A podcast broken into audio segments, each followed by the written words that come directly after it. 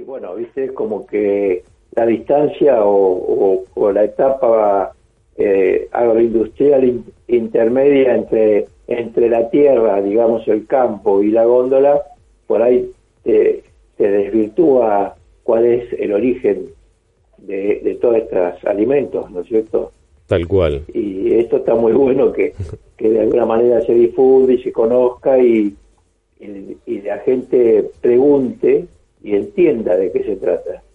Bueno, ¿y de qué se trata, Lucho, justamente? ¿Cómo es el trabajo de la gente de campo para que a nosotros acá en la ciudad nos llegue todo eh, al mercado? Mira, yo lo primero que se me ocurre decirte que el trabajo nuestro es un trabajo hermoso, en el sentido de que estamos trabajando permanentemente con la vida, la vida vegetal y la vida de los animales. Y seguramente los ciclos de esas vidas condicionan nuestra actividad. Ellos son los que nos ponen la agenda, porque para sembrar hay un periodo, si vos sembrás una, un tipo de cereal, como sería el trigo, mm. eh, este, para otro cereal como es el maíz hay otra etapa. En el caso de la ganadería lo mismo, hay unas etapas en que conviene que las vacas estén en periodo de reposo, este, con una pastura que se prepara adecuadamente para esos periodos, pero después es mucho más importante cuando la vaca está en plena eh, preparación para para lo que es la aparición y que va a venir el ternero y que entonces tiene que ocuparse esa boquita de vaca, tiene que ocuparse de su alimento, pero también en el momento de su ternero, así que ahí también tenemos que estar atentos. ¿Y cuánto este, tiempo, eh, eh, Lucho, cuánto tiempo le lleva a un productor eh, criar un animal para que después nosotros podamos ir a buscar hacer el asadito del domingo? Mira, el ciclo eh, completo para que llegue, digamos, al frigorífico, al gancho, es, aproximadamente de tres años. este, la vaca tiene un ciclo de nueve meses de gestación. Eh, el ternero normalmente se desteta eh, aproximadamente a los 60 días, a los 90, pero fíjate que hay oportunidades que vos podés alargar ese destete aprovechando el mejor alimento que es la leche de la madre o a veces estás obligado a cortarlo porque te quedaste sin pasto, porque tenés un periodo de seca en otras zonas del, centro norte de la provincia, ahí tienen otro problema que es el problema de las inundaciones. Entonces, nosotros tratamos siempre de manejarnos y de prever todo eso. Afortunadamente, las tecnologías siguen avanzando tanto en elementos, o sea, en herramientas para hacer los trabajos, como en calidad genética de los pastos, calidad genética de los animales. Y bueno, y a partir de ahí, una pastura te rinde más, pero también a partir de ahí se pueden hacer rollos o reservar pasto en silo bolsa, que también los silo bolsas, con todo este tema lamentable que, que está ocurriendo de que se cortan los silo bolsas, no, se dice que hay mucho pasto guardado en Silo Bolsa, que también es, un lugar eh, o, una tecnología eh, genuina y muy apta para la conservación de las pasturas. ¿Y qué pasa para los que no, no manejamos el tema de campo? Eh, para que te está escuchando, para el chico que está escuchándote, Lucho, bueno, se rompió el silo bolsa. ¿Cuál es el, el, riesgo que, pasa con esa semilla? ¿Qué es lo que, que se produce? eh, no, no sirve más, se, tiene que volver a reembolsar, queda con mala calidad la producción. ¿Qué, ¿Cuál es la gravedad de eso? Mira, en realidad si no hay agua, si no hay lluvia en ese momento, no es este, que hay una, haya una pérdida de calidad. Lamentablemente la hazaña o, o que, que se está dando en este momento es que hubo oportunidades más de una en el cual además de romper el, el container, el silo bolsa, eh, se ha rociado el cereal con productos eh, contaminantes. Este, por ejemplo, se, se tira, hay una, una, un fungicida que se utiliza y es necesario aplicarse a la semilla para que cuando la semilla está empezando a germinar no la ataquen los hongos, pero ese fungicida eh, hace que el cereal deje de ser comestible, así que ahí, hay que tirarlo. La otra cosa paradójica y sin sentido que tiene esto es pensar que está bien, se pierde aproximadamente un tercio. Para volver a juntarlo se pierde aproximadamente un tercio. Pero también se pierden muchos transportes, cada, cada viaje de camiones, el trabajo para otra gente, y también se pierde el pago de muchos impuestos, porque el, trigo que está ahí todavía no pagó eh, una parte de los impuestos, que es, lo que corresponde a la venta. Entonces, uno dice, bueno, eh, ¿con, qué, ¿con qué función, con qué sentido, con, con qué eh, intención se hace ese daño?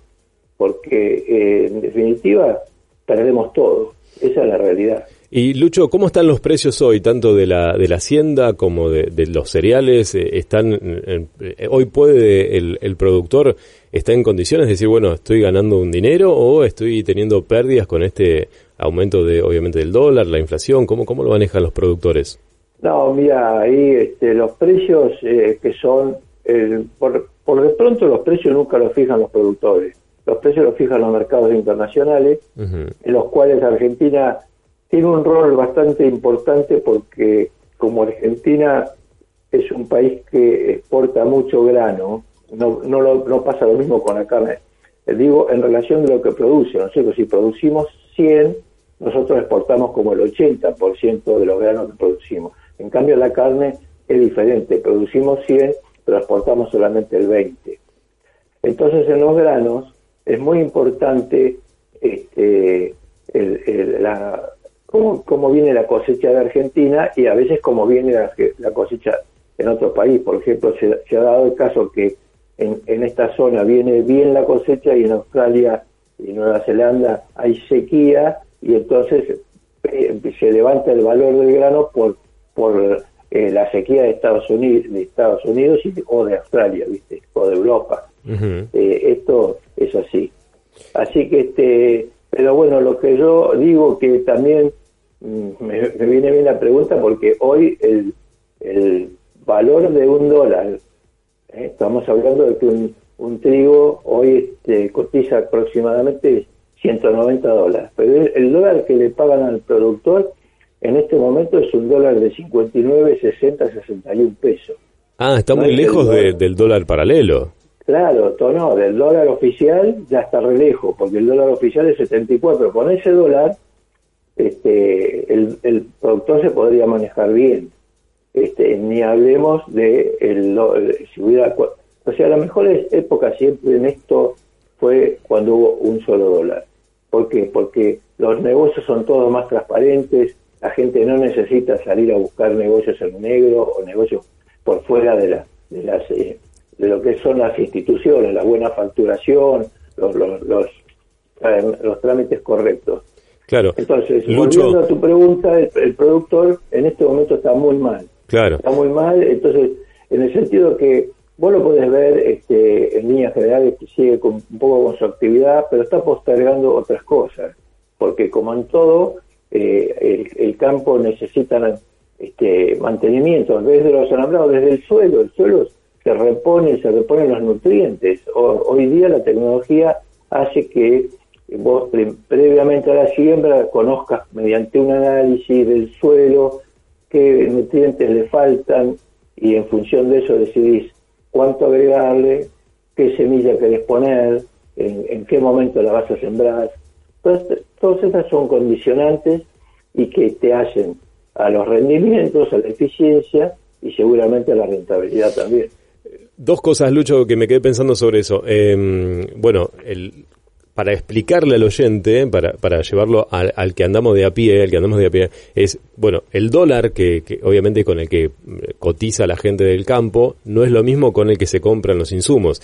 Pero además también eso, hay que tener en cuenta que ustedes, eh, cuando se proyecta y se, se genera, no sé, en cambio de la agricultura y la siembra, se trabaja obviamente a futuro. O sea, bueno, compramos los productos que vamos a sembrar dentro de unos meses y después se paga con, con la siembra. Pero bueno, hay una variación y los productos, los insumos también están dolarizados y a la hora de vender y de comprar, la brecha sigue quedando en una eh, importante distancia, ¿o no? Sí, perfecto. Es así eh, y muy importante lo que vos estás destacando, porque se vende a un dólar y se compra a otro dólar. Todo cotiza en dólares en el campo eh, lo que se refiere a insumos especialmente, porque cada eh, la mayoría de los insumos tienen componentes importados. Este, y ese, es un tema. Y lo otro tema gravísimo que ha provocado mucho daño económico en el campo mm. es que se siembra con, con unas condiciones eh, eh, impositivas, con un sistema de impuestos y se cosecha con otro. Eso es un, un tema. Después cuando vos dijiste, eh, hablamos del futuro, bueno, ahí hay una herramienta de tipo comercial que es este trabajar con el grano, con el precio a futuro, o sea, cuando vos ves que tenés un precio bueno en el momento que vas a cosechar, vamos a suponer trigo que se cosecha en diciembre, enero, y los mercados están fijando precios para esa fecha, porque hay, eh, eh, todo esto se trabaja con con mucho tiempo. Imagínate que la industria molinera en general no puede quedar desabastecida. Entonces también la industria anticipa sus decisiones de compra este, y por eso hay mercados de futuro. Vuelvo a, lo que quería decir. Hoy ves que tenés un precio bueno para el momento de cosecha y por lo menos vendés una parte de lo que vas a cosechar a, a esos precios para asegurarte, porque en el momento de la cosecha te, sí o sí tenés que tener ingresos porque vas a pagar las labores de, que son las cosechadoras, hay un montón de flete, este, que hoy se trabaja por, por gente especializada que hace ese trabajo, no es como antes que la cosechadora la tenía el mismo productor.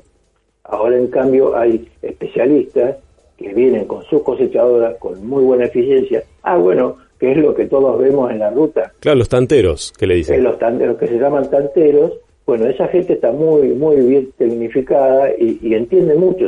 Te, cosecha sin dejarte que se caiga grano al suelo, porque eso es importante si lo, si lo trabajas mal. te este, cosecha el grano limpio, que o sea que no quede con paja o tierra mezclado con el grano. Entonces, eso, eso es, es un avance. Y en eso, como en el chilo bolsa, hmm. mira, Argentina ha sido líder en el mundo. En el, en el resto del mundo casi no hay tanteros y en el resto del mundo, eh, o sea, en el mundo, el primer lugar donde se usó el, chilo bolsa fue en Argentina. Bueno, es, somos ¿no? Eh, uno de los grandes productores también, ¿no? De, la parte de, granos, Lucho. Sí, sí, somos grandes productores, somos referentes. En el, en el hemisferio sur, en el caso del trigo, eh, somos muy referentes porque, bueno, tenemos nuestros clientes, principalmente Brasil, porque ¿Qué pasa? El trigo argentino es de mucha mejor calidad que el de brasilero y entonces en, en Brasil se compra trigo argentino y se mezcla con el brasilero para para poder sacar mejor pan después, ¿no es cierto? Lucho, y hablando justamente, diste una palabra clave, para el, el, estudiante que te está escuchando, para el ama de casa, para el laburante que va en el auto ahora, para el taxista que está poniendo la radio, bueno, estos precios de los cuales hablamos, eh, ¿cómo se traducen y cómo repercuten en el día a día para que va a hacer las compras ahora a la mañana? Bueno, eh, en realidad, en el caso del pan, que era lo que estábamos mm. hablando, la influencia del, del, grano es muy baja. En el pan es muy difícil que el costo del trigo supere el 10% del precio del pan. ¿eh? Este, ¿El 10%? El 10%, sí, en este momento capaz que está un poquito más del 10%, pero es muy difícil las oportunidades que pasa eso. ¿Y que el otro 90%? Este, mira, eh, bueno, esto es un tema para mi punto de vista, el que me gusta saber qué es lo que está pasando con los precios, es un tema general que todos debiéramos conocer y que no nos dicen. Cuando yo compro cualquier producto, cualquier eh, alimentos peor, ¿cuánto estoy pagando de impuestos? Porque cuando dicen le vamos a poner IVA, le vamos a poner impuestos a las compañías, a las empresas, a los productores, sí, pero en definitiva el precio, el costo de los impuestos los termina pagando el, consumidor. Entonces, hoy el pan eh, tiene por lo menos el 30-35% del precio del pan es, eh, eh, impuesto, es impuesto. Ingreso bruto, el valor del cheque, todas esas cosas que parecen chiquititas, pero ¿qué pasa? Van en cadena, porque el impuesto al cheque se, se lo paga el, molinero al, al productor cuando le compra el trigo. Mm. Después eh, paga impuesto al cheque y paga ingresos brutos. Después el, molinero le vende al panadero o a lo mejor a un comerciante intermediario porque la logística este, también tiene su rol en todas estas cosas. Vuelve el impuesto al cheque el ingresos brutos. Después paga otra vez ahí y después cuando factura finalmente. O sea, son impuestos que se multiplican por cuatro si a vos te parece que el 3% es bajo, el 3,5%, hasta 5% hay algunos productos que pagan ingresos brutos, y bueno, es una barbaridad porque termina siendo el 20% sobre el precio final. Claro. Es un exabrupto, es un exabrupto. Es tremendo. Es tremendo, es tremendo.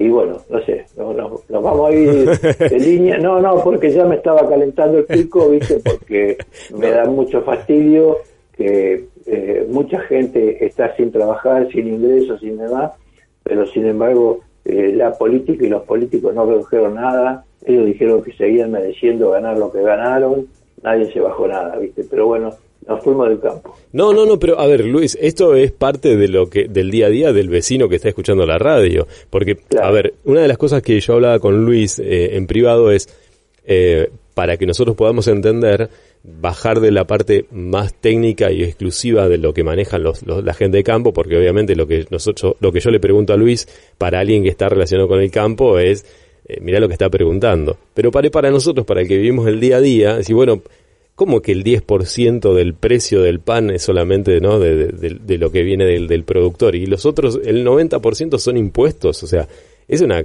realmente, es una cosa. 90 no, no, 90 no, porque está. El 35%, ¿no? Pero, digo. Sí, 35, claro. El, el está resto. La mano de obra, está la, obviamente, el, el molinero tuvo que ganar algo, el panadero tuvo que ganar algo. Eh, eh, todas esas cosas influyen. Hay energía eléctrica, hay, eh, necesita eh, gas en la mayoría de los casos para, para que trabaje en las panaderías. Pero mira, te voy a dar un dato curioso. Dale. En el caso de la molinería, en el caso de la molinería, sí. lo que cuesta la energía eléctrica, lo que cuestan que funcionen esas máquinas, descargar alguna merma que siempre hay en cada proceso industrial y movimiento, se paga con la venta de la flechillo, porque cuando vos eh, molés un grano, las cáscaras pasan a formar parte del afrechillo que van a alimento animal, vuelven al campo, vuelven a los canarios, vuelven a los pollos, vuelven a los cerdos. Entonces el molino, cuando hace la venta de eso, este, con ese ingreso puede pagar la, la energía eléctrica, la mano de obra y los costos de mantenimiento. Después tiene, bueno, tiene algún costo administrativo, ya no ya no puede pagar los impuestos con eso o algún gasto de logística, pero quiero, quiero expresar lo significativo que es este, cada, cada paso que se da y eh, lo poco que pesa el valor del grano en el producto